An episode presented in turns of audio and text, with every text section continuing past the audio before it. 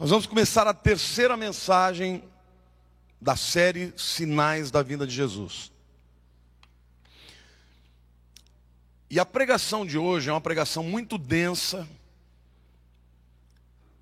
Eu quero dizer para você que eu gastei pelo menos 30 horas de pesquisa para trazer essa mensagem para vocês.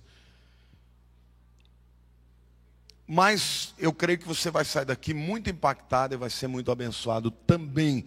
E vai sair daqui tomando uma posição. O tema da mensagem de hoje é a invasão de Gog e Magog.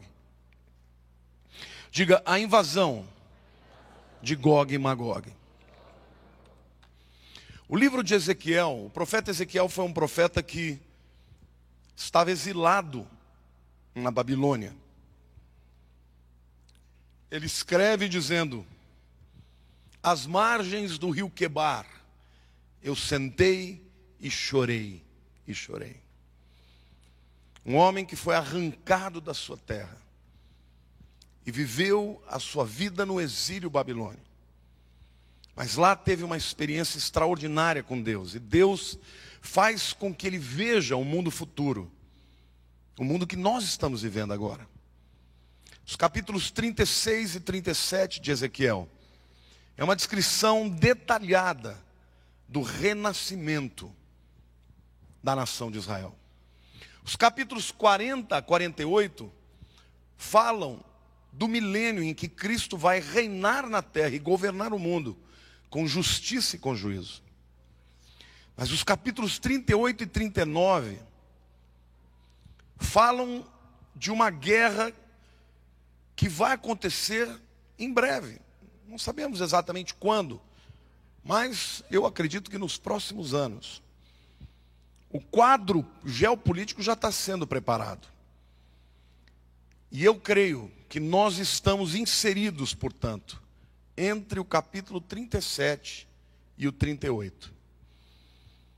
Hoje eu vou lhes falar, portanto, da invasão de Gog e Magog, e vou ter que descer a detalhes históricos, levantar historiadores, escritores antigos, para que a gente possa entender exatamente de quem a Bíblia está falando. Por que, que eu estou dizendo isso? Porque quando você pega um texto de 2.500 anos, ele cita nações que mudaram de nome. Eu vou dar um exemplo. Você pega, por exemplo, uma cidade como, por exemplo, São Petersburgo, na Rússia. Essa cidade já chamou Petrogrado, Leningrado, São Petersburgo, agora chama São Petersburgo. Você pega a cidade de Bizâncio, que se torna Constantinopla, depois se torna Istambul. Quer dizer, quando o escritor bíblico escreve, ele se refere àquele povo, àquele lugar, chamando pelo nome da época. Mas muitos desses nomes que a Bíblia cita hoje, a gente nem não sabe de quem está falando. Então, eu tive que fazer um dever de casa, com muita curacidade, com muita pesquisa. Ouvi alguém citando em livros, teólogos, falando, ah, fulano de tal escreveu isso, eu ia lá ver, conferir, e estou aqui trazendo para vocês a invasão de Gog e Magog contra Israel. Um conflito que vai culminar com uma vitória acachapante do povo de Deus, por uma intervenção de Deus sobrenatural. Uma nação contra uma confederação de nações inimigas. Agora, como é que a gente faz para retroagir e entender quem são esses povos que a Bíblia diz? Para isso você tem que ir muito mais para trás para os antepassados de todos esses. Então eu quero começar falando para vocês da identidade de Gog e Magog, o protagonista desse texto aqui, lá em Ezequiel 38, versos 1 a 3. Veio a mim a palavra do Senhor dizendo: Filho do homem, volve o rosto contra Gog da terra de Magog. Diga Gog, uma pessoa. Magog uma terra. príncipe de Ros, de Meseque Tubal, profetiza contra ele e diz: Assim diz o Senhor Deus: Eis que eu sou contra ti, O Gog, príncipe de Rosh, de Mecheque, Meseque e Tubal. Quem são estes povos na Bíblia? Eu coloquei para aqui um, uma tabela da genealogia de Gênesis 11 dos três filhos de Noé e os seus descendentes. Noé teve três filhos, sem o pai do povo semita. Cão, o pai principalmente das nações africanas, e Jafé dos indo-europeus. Basicamente, Elão é o Irã. Quantos de vocês já viram aquele filme Ana e o Rei? Conta a história do Elão, hoje Irã. Ashur, a Síria. Arfaxad é um filho de Sem que foi tendo filhos até que chegasse Abraão e, portanto, ele é o antecessor de todos os descendentes de Abraão, tanto judeus quanto árabes. Lude, os povos da Germânia, o proto-germânico, os anteriores às Germânias. E Arã, que é o pai desculpem, dos arameus. Que povo que fala aramaico hoje em dia? Os sírios. Portanto, Arã é o antecessor dos arameus, dos sírios. Em Cão nós temos Cush, que é também é a palavra hebraica para Etiópia, ainda hoje. Misraim é a palavra hebraica para Egito. Put é Líbia, Canaã, os povos palestinos. Gomer, Turquia, Magog, eu vou provar para você que Magog são sítios ou citas. Um povo muito importante, e eu vou mostrar historicamente onde eles ocuparam, quais foram as regiões que eles ocuparam, para vocês entenderem quem é o líder desse conflito. Madai que originou os medos, os curdos. Javan ou Yavan, até hoje é a palavra hebraica para Grécia, em Israel. Se fala Ani mi Yavan, eu sou da Grécia. Tá? Então, Yavan, Grécia. Tubal, Turquia, Meshec, Turquia. E os Tiras é o antecessor dos pelagianos do Mar Egeu e também dos etruscos, que são os povos os etruscos eram um povo que antecederam os romanos, né? A Itália ali foi antes dos romanos foi colonizada por etruscos. Bom, este, alguns destes povos estarão inseridos nesse conflito aqui. Mas o que é mais importante para a gente entender aqui é Magog. Olhe para a pessoa do teu lado e diga Magog. Qual é a identidade de Magog? Porque a briga de Deus aqui é com Magog e os seus aliados. Eu confesso para você que este foi o dever de casa mais difícil que eu já encontrei do ponto de vista histórico, pela ausência muitas vezes de relatos históricos comprobatórios. Mas eu encontrei algumas pessoas muito importantes que ligam os magogianos aos citas ou aos sítios. No século VIII a.C., havia um poeta chamado Hesíodo. Era um, um poeta uh, cuja finalidade da sua poesia era didática, ele ensinava através da poesia, ensinava ética, moral, entre outras coisas. Este cara, ele cita os magogianos dizendo que o seu nome grego são os sítios ou citas. Diga Magog, os citas ou sítios. A segunda referência histórica importante é Heródoto. Quem já ouviu falar de Heródoto? Heródoto é o pai da história. Heródoto é o pai da história. Por quê? Heródoto foi um, Heródoto foi um grego que andou em toda a Europa para relatar a história das nações no ponto de vista bélico e de conquistas bélicas, de guerras. E ele compilou tudo isso e escreveu um livro ao qual ele chamou de História. Por isso, Heródoto foi o primeiro homem que chamou a história de história. Ele é o pai da história. É óbvio que tem muitos relatos históricos anteriores a ele. A própria Bíblia é muito mais antiga e tem história. Mas o primeiro homem que compilou a história e chamou de história foi Heródoto. Heródoto também chama os magogianos de sítios. Depois a gente vai entender um pouco que esse povo sítio, cita onde eles estiveram e, portanto, quem são eles. Terceira referência histórica é um filósofo judeu, mas de background, de pano de fundo, de contexto cultural grego.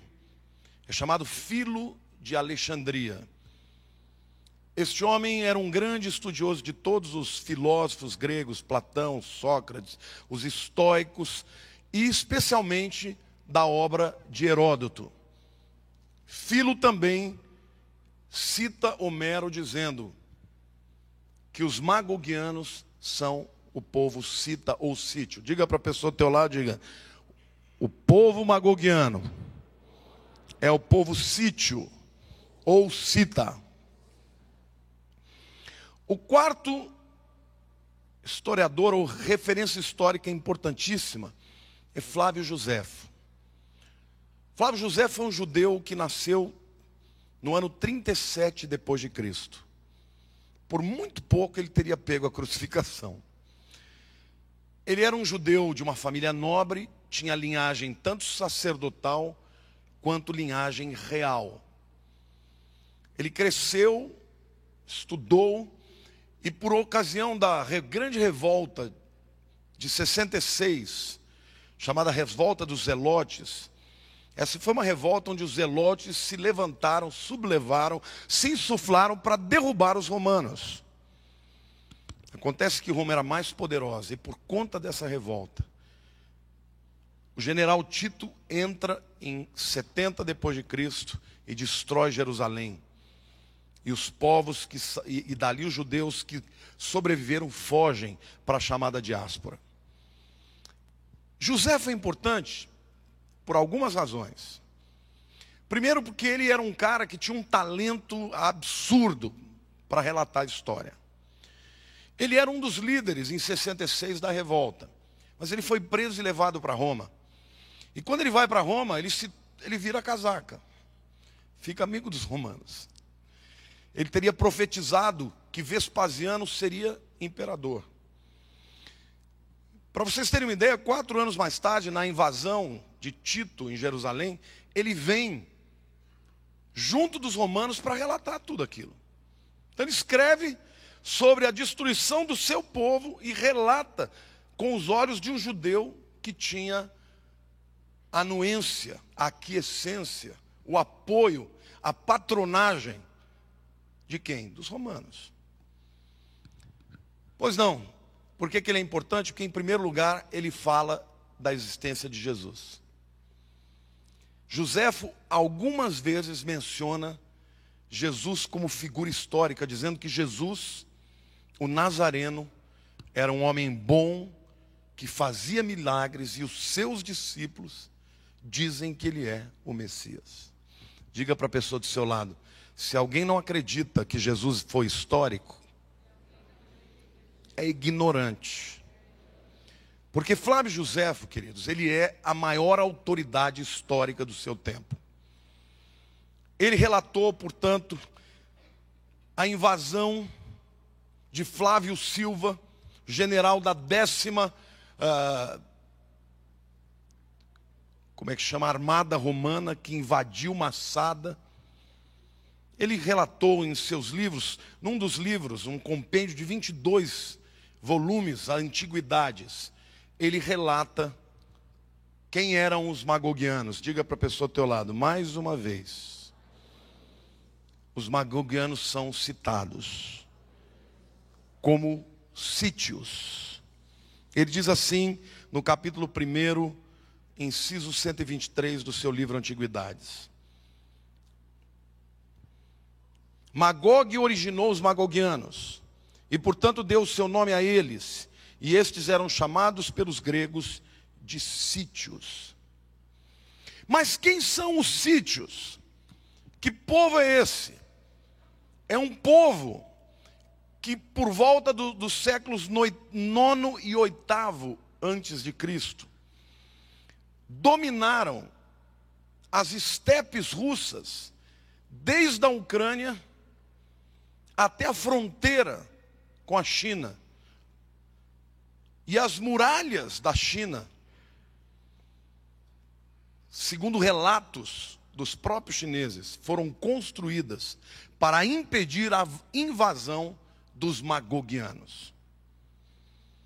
Agora, esse povo era um povo de modos brutais. Para você ter uma ideia, quando a Bíblia cita os citas, ou sítios, os coloca como sendo os mais bárbaros dos bárbaros. Para você ter uma ideia, algumas das, das dos, uh, dos sítios arqueológicos que foram descobertos tanto na Sibéria quanto nessas regiões que eu citei, nas estepes russas, mostraram o estilo de vida deles. Por exemplo, os sítios, eles eram conhecidos pela sua primazia, pelo seu primor, pelo seu expertise na questão da montaria. Eles montavam cavalos e atiravam flechas com os dois braços, direita e esquerda, e matavam um pássaro em voo com qualquer uma das mãos a hora que quisesse. E eles invadiram, dá para mostrar o mapa da, da região que eles dominaram? Ali são as tribos rurais, aqui essa região onde está o sul da União Soviética, tá? Turquistão, Cazaquistão, Ucrânia, vai de lá até a divisa com a China.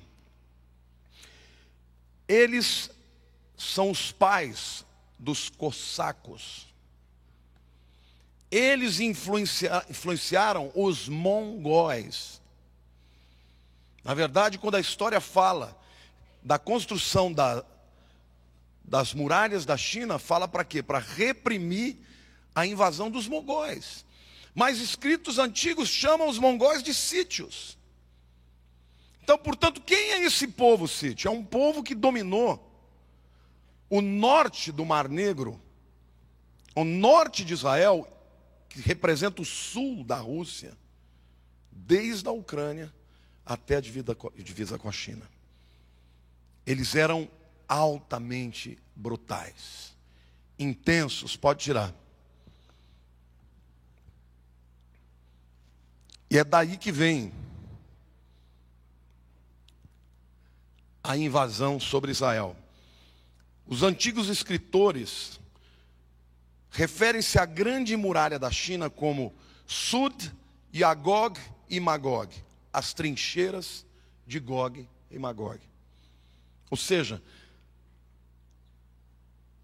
a muralha da China como uma trincheira para impedir Gog e Magog. Colossenses capítulo 3, versículo 11, fala desse povo. E o texto diz assim: No qual não podeis haver grego nem judeu, circuncisão nem circuncisão, bárbaro, cita, livre, porém Cristo é tudo em todos. O que Paulo está dizendo, que Deus tem salvação até para o mais bárbaro dos bárbaros. E o mais bárbaro dos bárbaros aqui são os citas. Então é um povo dominador que por onde passava destruía, dominava, aculturava. E esse povo vai se levantar contra a nação de Israel. Eu falei para vocês que é um tema pesado porque eu estou falando de história, né? É coisas que você fala, puxa vida, vim para cá para ouvir uma lição de história. Mas eu poderia só dar uns gritos, uns glória a Deus, uns reteté aí, você sair daqui sem saber nada. Então vai ter a hora dos reteté. Agora você tem que aprender, quando você lê esse texto, você vai saber que Gog é um líder da terra de Magog, que é o povo cita, que a Bíblia diz que está a norte de Israel, porque eles vêm do extremo norte. Bota, por favor, aquele outro mapa. Aquele mapa que tem uma setinha. Não. Esse mapa, não era esse, mas eu já vou avisar para vocês. Este mapa é um mapa que fala da onde vem a invasão. Os povos que são Gomer é Alemanha Oriental. Meshek Tubal, Turquia. Togarma é a região mais oriental da Turquia, chamada na época de Anatólia. Pérsia, Irã. Cush, Cush é Etiópia. Líbia é Líbia mesmo. E Put também era, hoje é parte da Líbia. Dedan e Sheba, ou Seba, são duas nações que não participarão da invasão, mas que tentarão vir para pegar os despojos. E lá no meio, Israel, sendo invadido de tudo quanto é lugar. Olha para a pessoa do teu lado e diga assim: Mas Deus vai botar a mão nessa história. E vai livrar o seu povo milagrosamente. Magog aquela setinha é onde está Israel. Se você pegar aquela flecha para o norte, vai dar bem em Moscou. E quando o texto se refere, fala no extremo norte de Israel. Sabe qual é a característica de todas essas nações que vão vir contra Israel? Sabe que todas elas têm em comum?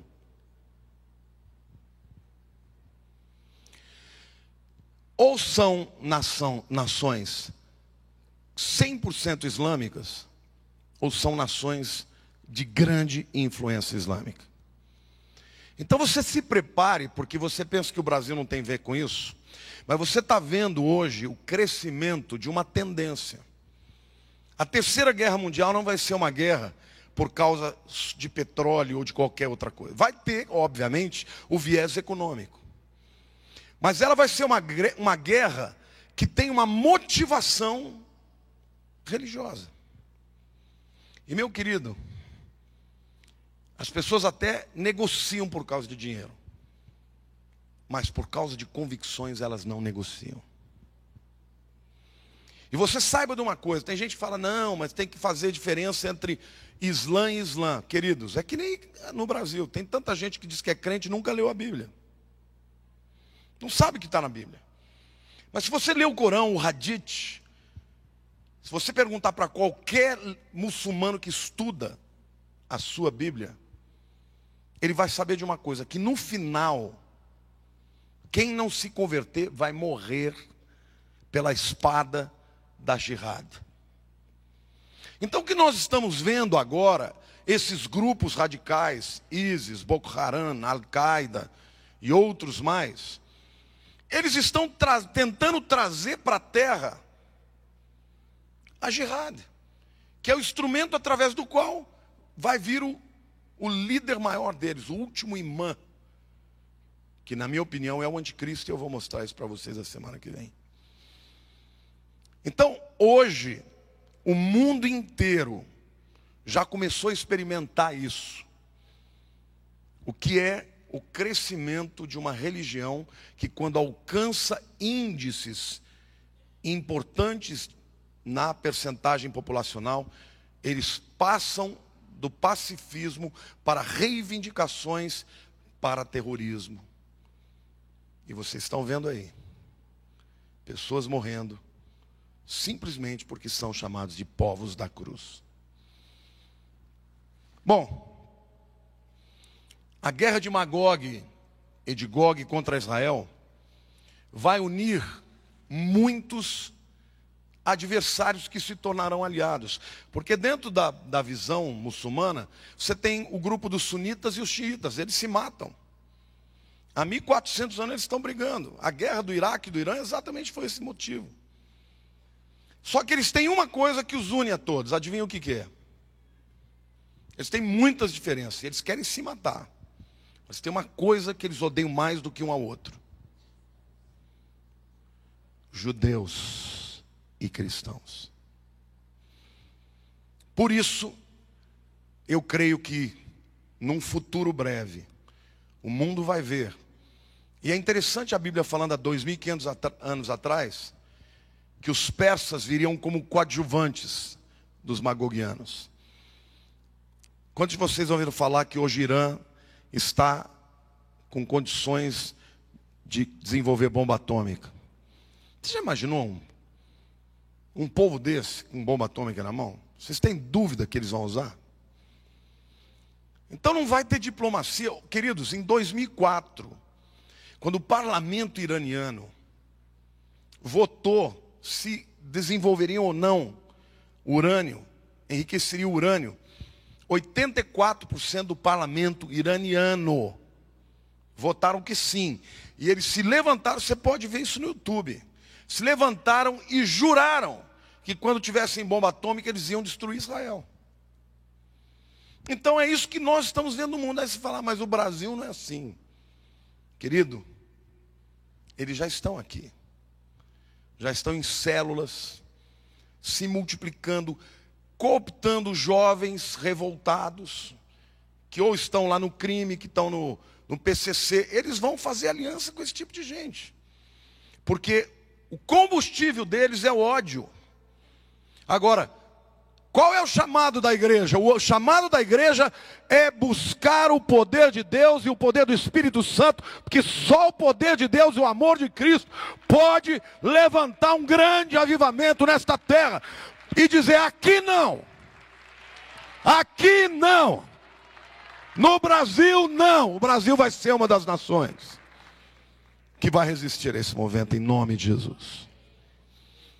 Bom, uma vez que nós estamos já entrando, os aliados, dos versos 5 a 8, do capítulo 38, diz o seguinte: Persas e etíopes, Cush, e Put, Líbia, com eles todo com escudo e capacete, Gomer, Gomer é Alemanha Oriental, e todas as suas tropas, a casa de Togarma, Togarma, Antigamente eram os armênios, mas a Armênia deixou de existir. Foram destruídos, dizimados pelos turcos. Então, Togarma hoje é, é Turquia. Do lado do norte, todas as suas tropas, muitos povos contigo. Prepara-te sim, dispõe-te tu e toda a multidão do teu povo que se reúne a ti e serve-lhe de guarda. Deus está falando, depois de muitos dias serás visitado. No fim dos anos virás à terra que se recuperou da espada, ao povo que se congregou dentre muitos povos sobre os montes de Israel. Está falando de Israel. Um povo que veio de todas as nações de volta para lá.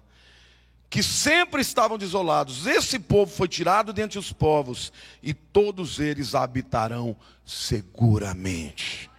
Queridos, vai chegar uma hora que Israel não vai mais ter aliados.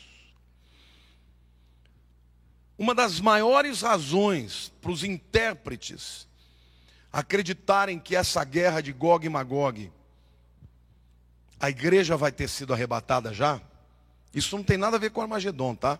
É uma outra guerra. Mas é o fato de não ter nenhuma menção de um aliado de Israel. Quem é o grande aliado dos, do, dos, dos judeus hoje? Os americanos. Queridos, você tem metade da nação americana pró-Israel. E metade, que são todos aqueles que não querem saber de crente, que são os liberais, a favor da Palestina, achando que palestino quer paz. Não tem acordo de paz com esse povo. Eles querem matar os judeus. Como é que você faz acordo com alguém que, que fala, ó, eu para cumprir a vontade do meu Deus, eu tenho que te matar? O que, que você faz com um cabra desse? Ou ele se converte ou você mata ele primeiro. O que, que é isso aqui?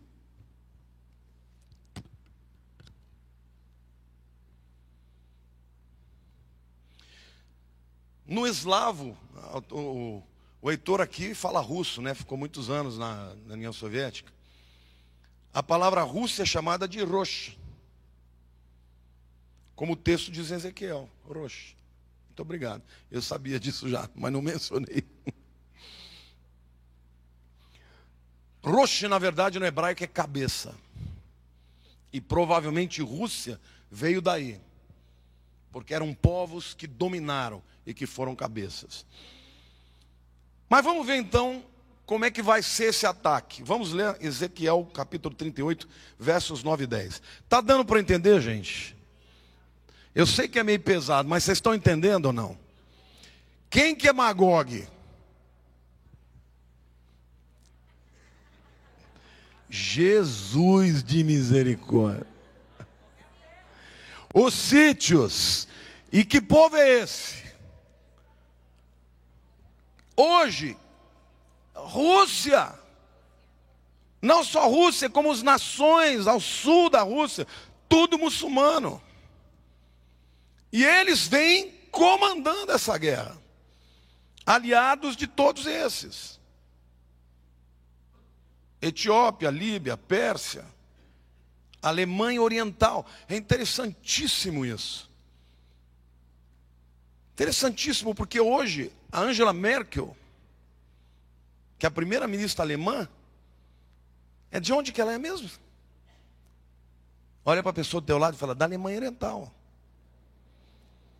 De quem que ela é melhor amiga mesmo? Do Putin.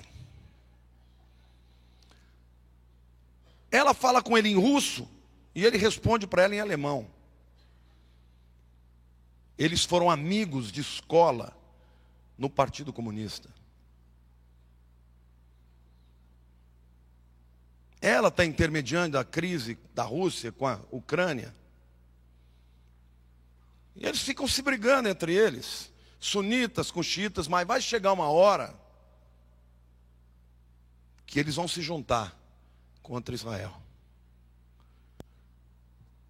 Não acho que necessariamente seja a Rússia como nação inteira, ou Alemanha como nação inteira, mas talvez grupos e povos com uma visão muçulmana que têm o desejo de destruir Israel. Mas a verdade é que isso vai acontecer. Os versos 9 e 10 de, de 38 diz o seguinte: e aqui está o ataque de Magog. Então subirás, virás como tempestade, farteás como nuvem que cobre a terra. Tu e todas as tuas tropas e muitos povos contigo. Assim diz o Senhor Deus: naquele dia terás imaginações no teu coração e conceberás mau desígnio. Verso 13: Seba e Dedã, Arábia Saudita, e os mercadores de Tarsis, e todos os seus governadores rapazes te dirão: Vens tu para tomar o despojo Ajuntaste o teu bando, bando para arrebatar a presa, para levar a prata e o ouro, para tomar o gado e possessões, para saquear grandes despojos. Então, além do viés religioso, vai ter o viés econômico. Israel é uma nação de grande pujança econômica. E o texto, Deus está falando: Eu vou reunir vocês contra meu, meu povo. Os versos 14 e 15 de Ezequiel 38 diz assim: Portanto, ó filho do homem, profetize e dize a Gog: Assim diz o Senhor Deus: Acaso naquele dia, quando o meu povo de Israel habitar seguro, não saberás tu? Virás, pois, do teu lugar dos lados do norte, tu e muitos povos contigo, montados todos a cavalo, grande multidão e poderoso exército. Aí alguns vão dizer, mas pastor, ninguém mais invade a cavalo. Acontece que a mesma palavra para cavalo pode ser traduzida também para carruagem no Velho Testamento. E esta palavra também é traduzida hoje, tem até um, um, um museu em Israel, armamentístico, onde um tanque de guerra é chamado de Merkevá, que é carruagem. Então essa invasão é incrível como Deus usa, né? Quando fala de flechas e de arcos, a palavra hebraica, a mesma palavra para arco hoje, é usada para lançador de míssil. E a palavra para míssil é a mesma palavra para flecha. Então é como se Deus estivesse dizendo, eu vou ler para vocês de uma maneira mais contemporânea. Ezequiel 38, 16 em diante. E subirás contra o meu povo de Israel como nuvem para cobrir a terra. Nos últimos dias hei de trazer-te contra a minha terra para que as nações me conheçam a mim. Quando eu tiver vindicado a minha santidade em ti, ó Gog, perante elas. Assim diz o Senhor Deus: Não és tu aquele de quem eu disse nos últimos nos dias antigos, por intermédio dos meus servos, os profetas de Israel, os quais então profetizaram durante anos que te faria vir contra eles? Naquele dia, quando vier Gog contra a terra de Israel, diz o Senhor Deus: A minha indignação será muito grande, pois no meu zelo, no brasume do meu furor, disse que naquele dia será fortemente sacudida a terra de Israel. De sorte que os peixes do mar e as aves do céu, os animais do campo e todos os répteis que se arrastam sobre a terra, e todos os homens que estão sobre a face da terra tremerão diante da minha presença. Os montes serão deitados abaixo, os precipícios se desfarão, e todos os muros desabarão por terra. Chamarei contra Gog a espada e todos os meus montes, diz o Senhor Deus. A espada de cada um se voltará contra o seu próximo.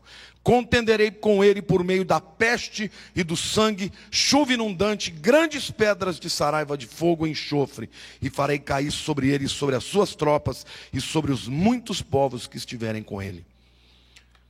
Alguns acreditam que vai haver uma intervenção sobrenatural de um grande terremoto que Deus vai fazer um terremoto, sacudir Israel e que eles vão ser engolidos. Mas quando a gente lê o texto, existem alguns sinais aqui que sugerem uma guerra atômica. Por exemplo, o texto diz: peste, sangue, chuva inundante no lugar que não chove, Grandes pedras que caem de cima de saraiva de fogo e enxofre. Parece aqui que está de fato havendo uma bomba, uma explosão atômica. A chuva é a chuva ácida que cai. As pedras que vêm como saraiva de fogo é uma, é uma explosão atômica. E o texto no, em 39 continua falando, Ezequiel 39 em diante. E tem um relato aqui que não tem nenhum texto da Bíblia. Eu quero que vocês prestem atenção comigo.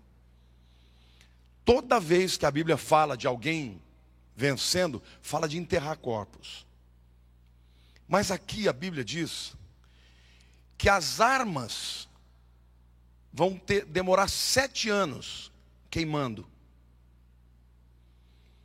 Cientistas cristãos dizem que material, o rescaldo atômico pode ficar sete anos queimando.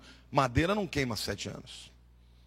E o texto diz: não vai ser madeira, não vão ser os bosques que vão queimar, as armas vão queimar. E diz mais: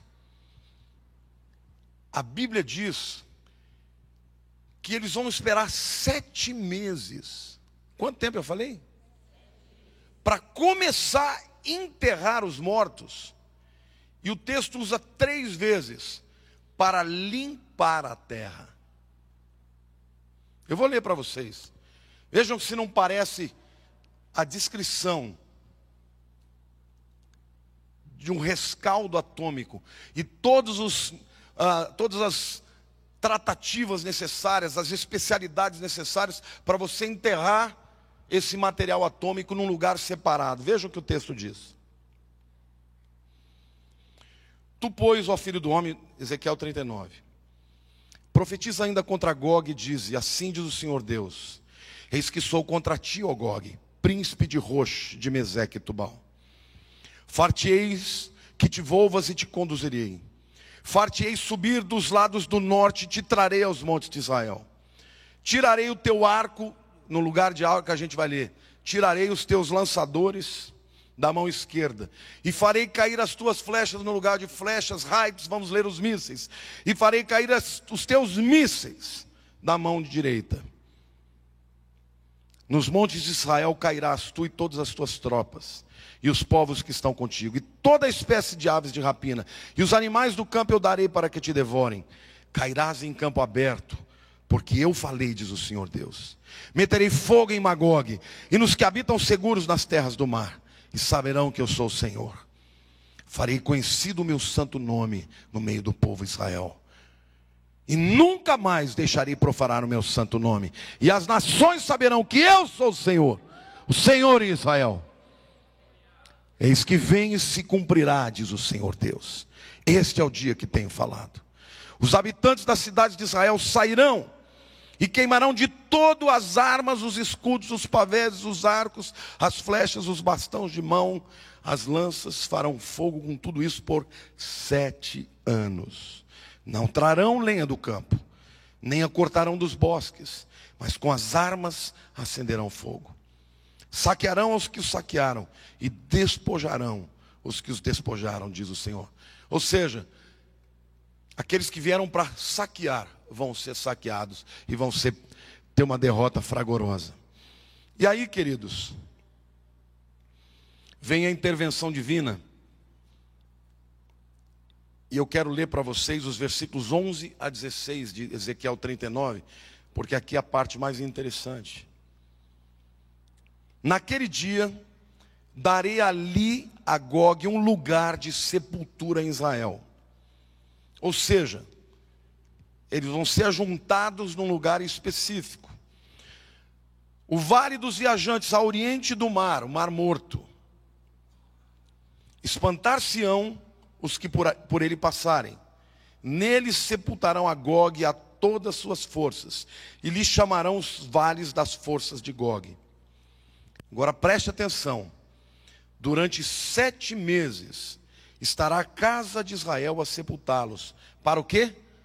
limpar a terra. Sim, todo o povo da terra os sepultará. Ser-lhes-á memorável o dia em que eu for glorificado, diz o Senhor Deus. Serão separados homens. Veja, parece que Deus está descrevendo. Não é qualquer um que vai fazer o trabalho de enterrar. Serão homens específicos, treinados especificamente, separados. Homens que sem cessar percorrerão a terra para sepultar os que entre os transeuntes tenham ficado nela para limpar. Depois de sete meses, iniciarão a busca. Veja o que Deus está falando. Que eles só vão começar a ir para o campo sete meses depois.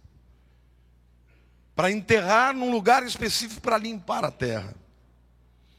Ele diz mais: Ao percorrerem eles a terra a qual atravessarão, atravessarão, em vendo algum deles o osso de algum homem, porá ao lado um sinal. Que sinal será esse? Radiação. Você já viu o sinal de radioativo? Ou seja, esses caras vão enterrar e vão um campo, vai estar com sinais. Eu acredito que é sinal de radiação, porque aquele lugar ficará como memorial, mas ninguém vai poder ficar indo lá. E o texto fala claramente que isso faz parte de um processo de limpar a terra. Ao percorrerem eles a terra, a qual atravessarão, em vendo algum deles o osso de algum homem, porá ao lado um sinal, até que os enterradores o sepultem no vale das forças de Gog.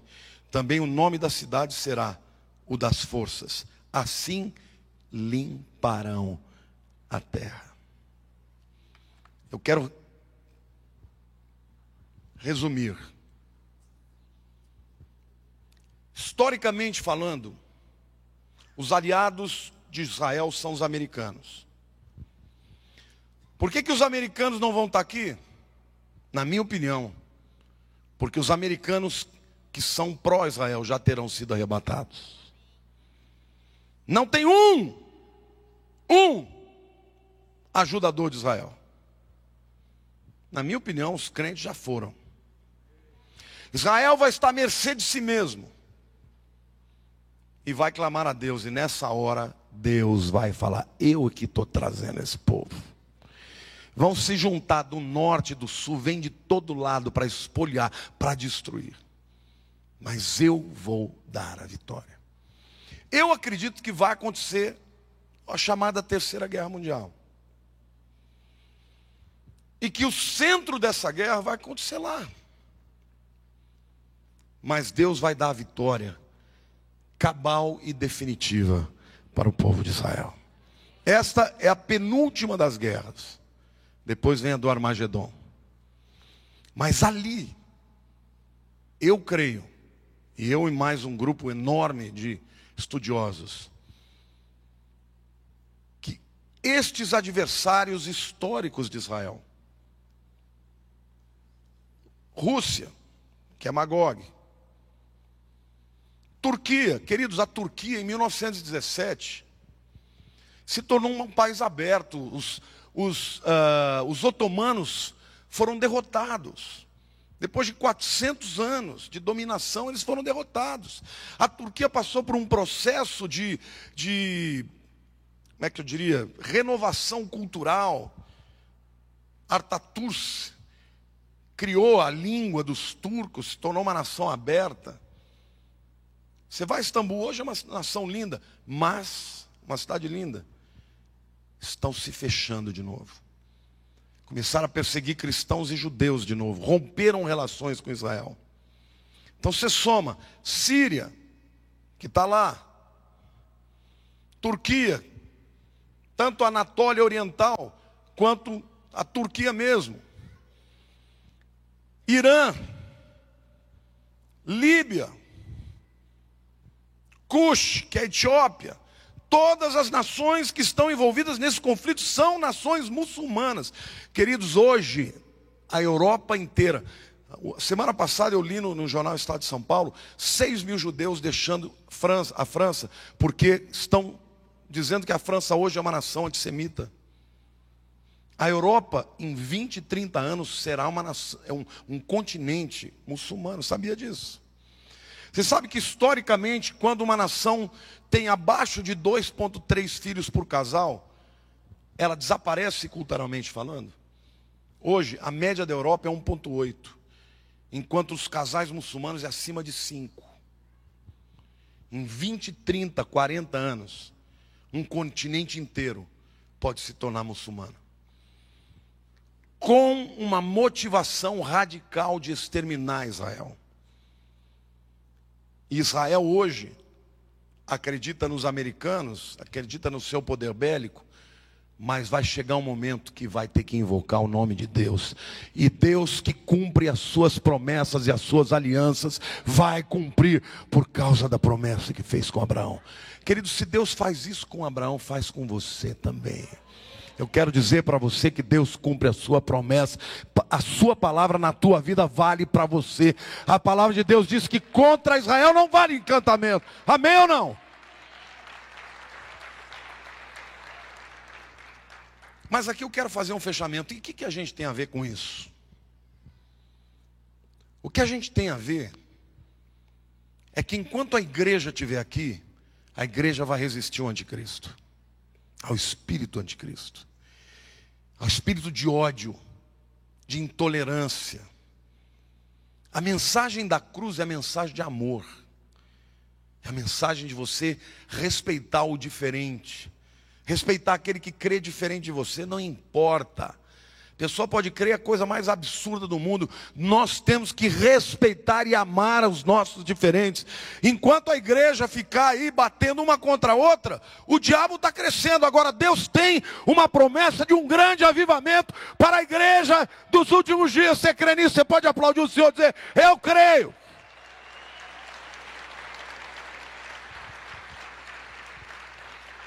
A igreja tem um, tem um papel nesse tempo orar para que portas sejam abertas para pregar o Evangelho.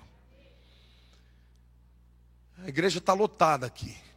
Hoje os três cultos estavam lotados. Sabe o que é isso? Fome de Deus. Porque você já descobriu que a vida sem Deus é vazia. É ou não é verdade? Só que você encontrou o caminho lá fora. Tem muita gente que não sabe. Que vai tentar preencher o vazio da alma com a droga, com a prostituição, não é isso? Com a violência, com a alegria passageira. Mas nós estamos aqui e a palavra de Deus diz que ele não, o anticristo não se levantará antes que aquele que o detém seja retirado. A igreja está aqui para resistir ao espírito do anticristo, pregando a palavra, amando ao próximo, abrindo e escantarando as portas para que vidas venham. Inclusive o povo muçulmano, eles não são os nossos inimigos. O nosso inimigo é o diabo. Nós vamos converter esse povo. Porque o Evangelho está salvando esse povo. Satanás está trazendo muitos jovens, mas no Irã tem um grande avivamento. No Iraque, na Síria, gente se convertendo e estando disposto a morrer pelo nome de Jesus. Sabe por quê? Porque o poder do amor é mais forte do que o poder do ódio. Porque o poder do Espírito Santo é mais forte do que o poder de Satanás. Então, meu querido, olha para a pessoa do teu lado e diga: para de frescura. Para de choramingar. Deixa Deus te usar. Deixa Deus te encher do Espírito Santo. Deixa Deus fazer de você uma voz nesse tempo. Amém? Você pode crer e dizer: Eu creio em nome de Jesus.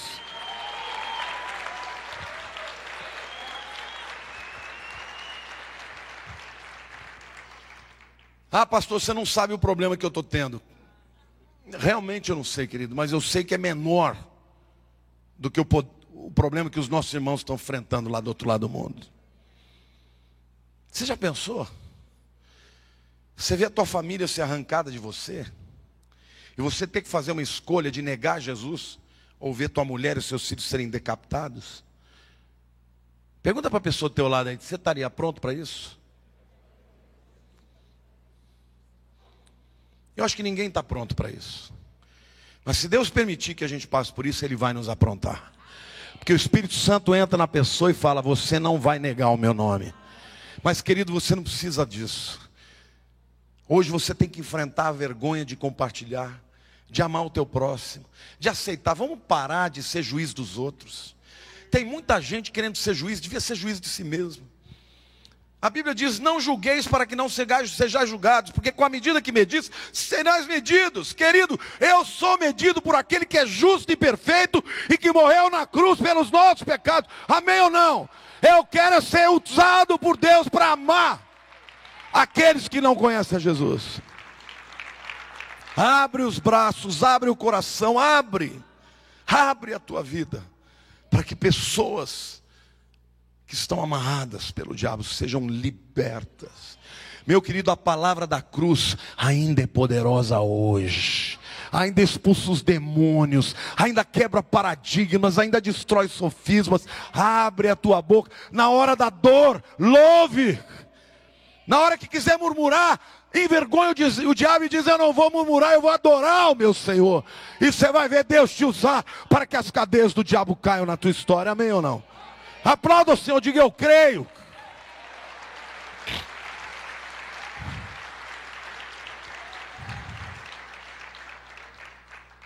Satanás está furioso. Para uns, ele se levanta com volúpia de matar. Aqui nesse lado do mundo, é espírito de engano, sedução questionamento, esfriamento, apostasia. Crentes dentro da igreja, Deus falando e falando, será? Acho que não é bem assim. Ah, não, não sei se eu creio nisso. Parece o diabo falando assim: sai, duvide. Deus falou, é mentira é a mesma serpente. Mas sabe o que, me alegra? A Bíblia diz que nós vamos julgar os anjos caídos. Eu vou dizer condenado. Condenado. Vou dizer por ter feito seduzido as nações tanto. Agora temos que orar pelos nossos irmãos do outro lado do mundo. Amém.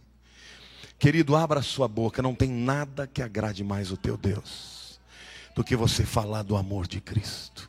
Não perca o seu tempo. Não fale dos seus problemas, dos seus problemas Deus cuida. Fale do amor de Jesus. Deixa Deus fazer, deixa Deus ser Deus. Olha para o teu irmão do lado e diga: Deixa Deus ser Deus. Você sabe que a hora mais, que a glória de Deus mais se manifesta é na hora da prova, querido. Quando você começar a sentir que o inferno se levantou contra a tua vida, glorifique a Deus. Porque quando o inferno se levanta, ele está sabendo, ele está antecipando o que Deus vai fazer na tua vida. Então você tem que dizer: Deus, eu te louvo, eu te adoro. Eu não desvio, eu continuo crendo, eu continuo profetizando, eu vou continuar pregando a palavra. até que as portas se fechem. Amém. Aplauda mais, diga eu creio, eu creio.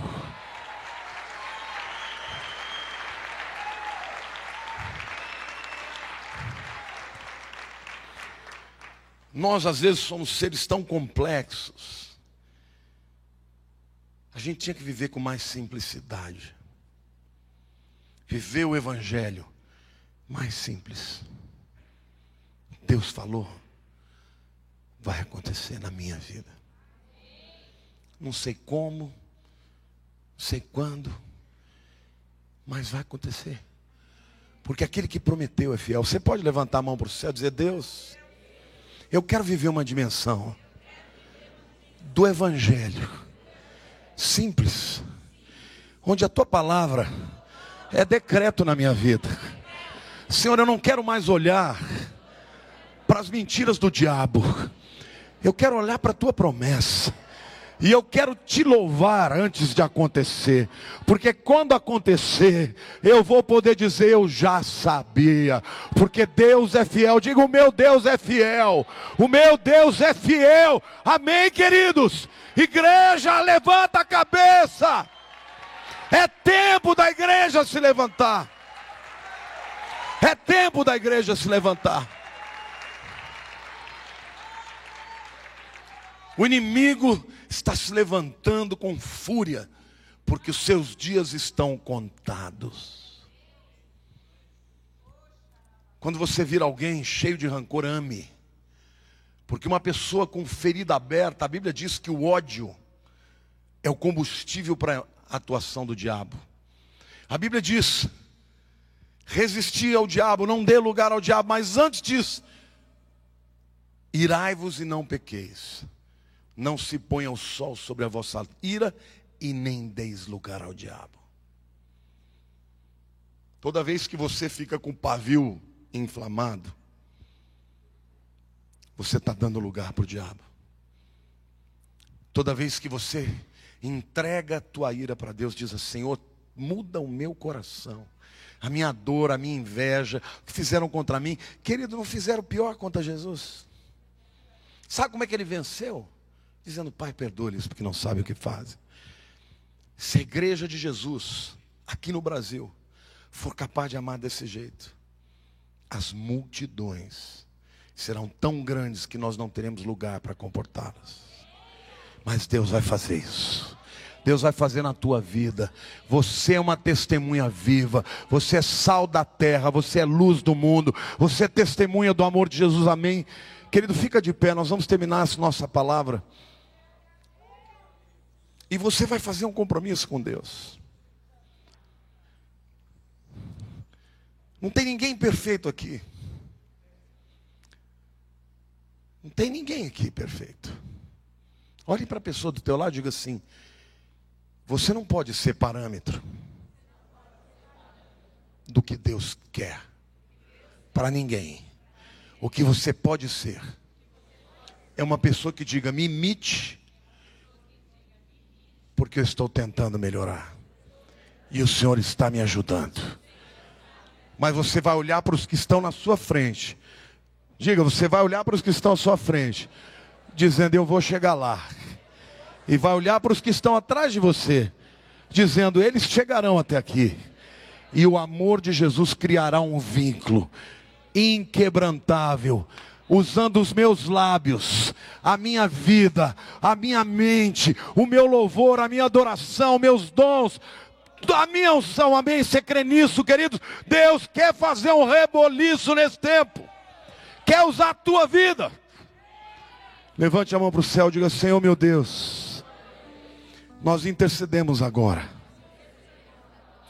por todos os nossos irmãos que estão sendo perseguidos da graça, da misericórdia, para que eles fiquem firmes até a morte.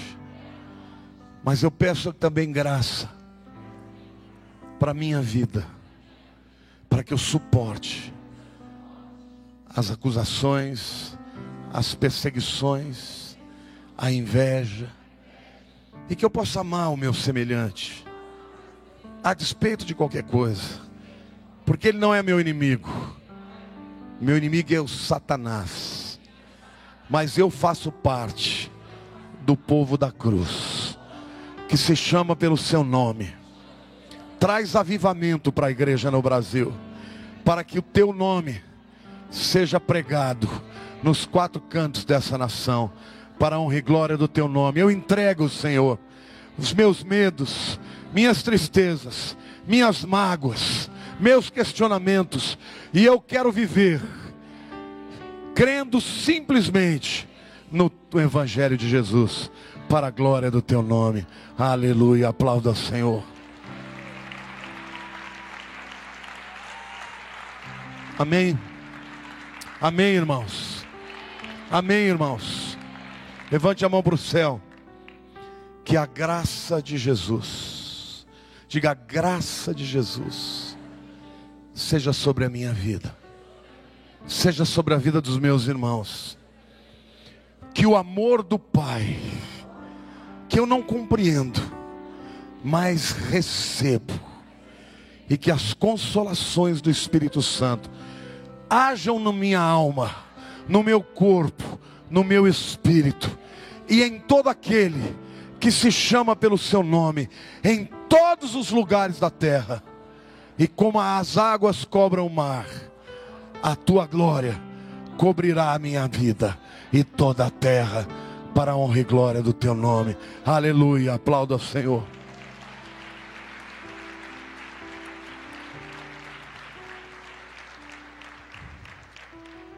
Depois que eu terminar essa série, eu vou começar uma série intitulada Graça de Jesus. Porque Deus quer que você viva na graça. Quem vive na graça, tem graça. Quem tem graça, ri. Ri das mazelas, ri das escorregadas, ri quando se levanta. Porque quem tem graça, tem esperança. Quem tem graça, sabe que é amado. Querido, se você está amargurado é porque você não sentiu na tua vida o quanto você é amado por Deus. Porque quando você sente o amor de Deus na tua vida de uma forma palpável, você anda no mundo, eu já andei assim algumas vezes, de olhar e falar, Deus, no meio dessa multidão toda, o Senhor me chamou. E é isso mesmo te chama pelo teu nome e cuida de você com o zelo que ele tem pelo seu povo. Israel hoje não reconhece Jesus, mas mesmo assim, Deus olha para esse povo e fala: É povo meu, é o meu nome que está sobre eles. O dia que você entregou a vida para Jesus, querido, você faz parte de um exército que vence. Lá no fim, olha para a pessoa teu lado e diga: Lá no fim, você vai vencer você vai receber uma coroa, coroa da vida. Então aproveite a, a caminhada. Não fica caminhando como se você fosse um derrotado, não, você é um vencedor. Aliás, a Bíblia diz que você é mais do que vencedor. Você está me entendendo, meu irmão? E é este o discurso que você tem hoje.